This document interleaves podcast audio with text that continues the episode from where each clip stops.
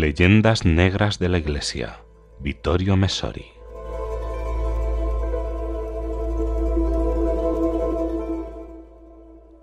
A Bartolomé de las Casas se le atribuye la responsabilidad de la colonización española de las Américas, un nombre que se saca siempre a relucir cuando se habla de las más afortunadas de sus obras con un título que en sí constituye un programa,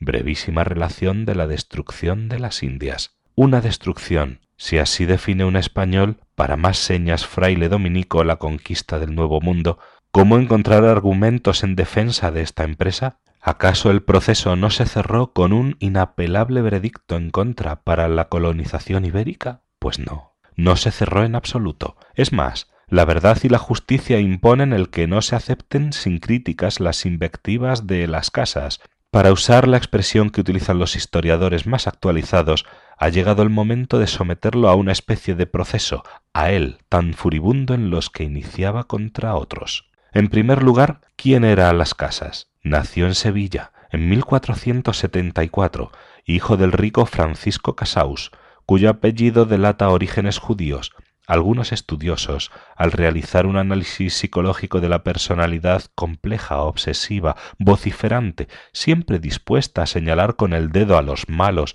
de Bartolomé Casaus, convertido luego en el padre de las casas, han llegado incluso a hablar de un estado paranoico de alucinación, de una exaltación mística con la consiguiente pérdida del sentido de la realidad. Juicios severos, que sin embargo han sido defendidos por grandes historiadores como Ramón Menéndez Pidal. Se trata de un estudioso español, por lo que se podría sospechar de parcialidad. Pero William S. Maltby no es español, sino norteamericano de orígenes anglosajones, profesor de historia en Sudamérica en una universidad de Estados Unidos, y en 1971 publicó un estudio sobre la leyenda negra, los orígenes del mito de la crueldad de los papistas españoles. Maltby describió, entre otras cosas, que ningún historiador que se precie puede hoy tomar en serio las denuncias injustas y desatinadas de las casas, y concluye, en resumidas cuentas, debemos decir que el amor de este religioso por la caridad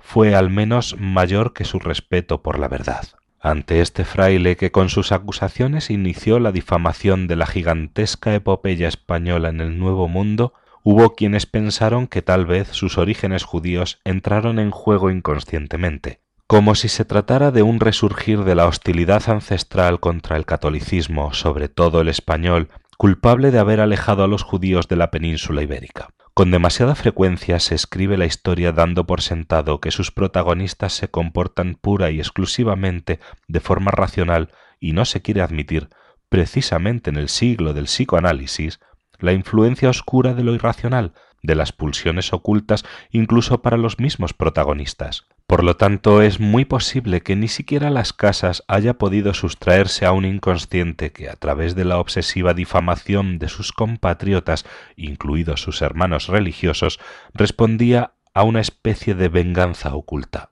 Sea como fuere, el padre de Bartolomé, Francisco Casaus, acompañó a Colón en su segundo viaje al otro lado del Atlántico. Se quedó en las Antillas, y confirmando las dotes de habilidad e iniciativas semíticas, creó una gran plantación donde se dedicó a esclavizar a los indios, práctica que, como hemos visto, había caracterizado el primer periodo de la conquista y al menos oficialmente sólo ese periodo. Después de cursar estudios en la Universidad de Salamanca, el joven Bartolomé partió con destino a las Indias, donde se hizo cargo de la pingüe herencia paterna y hasta los treinta y cinco años o más empleó los mismos métodos brutales que denunciaría más tarde con tanto ahínco. Gracias a una conversión, superaría esta fase para convertirse en intransigente partidario de los indios y de sus derechos.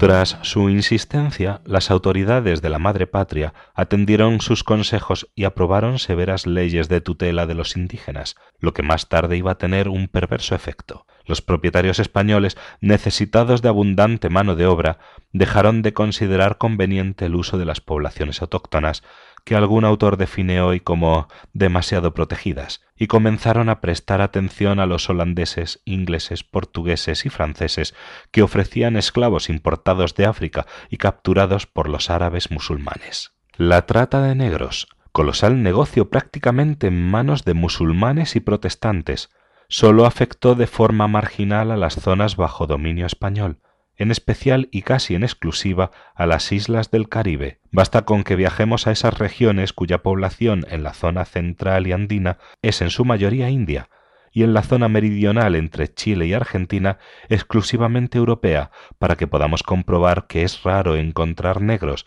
a diferencia del sur de Estados Unidos, Brasil y las Antillas francesa e inglesa. Sin embargo, aunque en número reducido en comparación con las zonas bajo dominio de otros pueblos, los españoles comenzaron a importar africanos de otros motivos porque no se extendió a ellos la protección otorgada a los indios, implantada en tiempos de Isabel la Católica y perfeccionada posteriormente. Aquellos negros podían ser explotados, por lo menos en las primeras épocas, pues incluso a ellos les iba a llegar una ley española de tutela, cosa que nunca iba a ocurrir en los territorios ingleses. Pero hacer lo mismo con los indios era ilegal, y las audiencias, los tribunales de los virreyes españoles no solían ir con bromas. Se trata, pues, de un efecto imprevisto y digamos que perverso de la encarnizada lucha emprendida por las casas que, si bien se batió notablemente por los indios, no hizo lo mismo por los negros, a los que no dedicó una atención especial cuando comenzaron a afluir después de ser capturados en las costas africanas por los musulmanes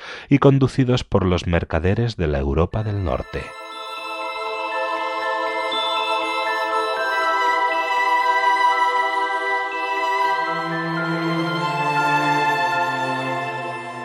Pero volvamos a su conversión, determinada por los sermones de denuncia de las arbitrariedades de los colonos, entre los que él mismo se encontraba, pronunciados por los religiosos, lo cual confirma la vigilancia evangélica ejercida por el clero regular, Bartolomé de las Casas se ordenó cura primero y luego dominico, y dedicó el resto de su larga vida a defender la causa de los indígenas ante las autoridades de España. Es preciso que reflexionemos en primer lugar sobre el hecho de que el ardiente religioso haya podido atacar impunemente y con expresiones terribles no sólo el comportamiento de los particulares, sino el de las autoridades, por utilizar la idea del norteamericano Maltby, la monarquía inglesa no habría tolerado siquiera críticas menos blandas, sino que habría obligado al imprudente contestatario a guardar silencio. El historiador dice también que ello se debió además de las cuestiones de fe, al hecho de que la libertad de expresión era una prerrogativa de los españoles durante el siglo de oro,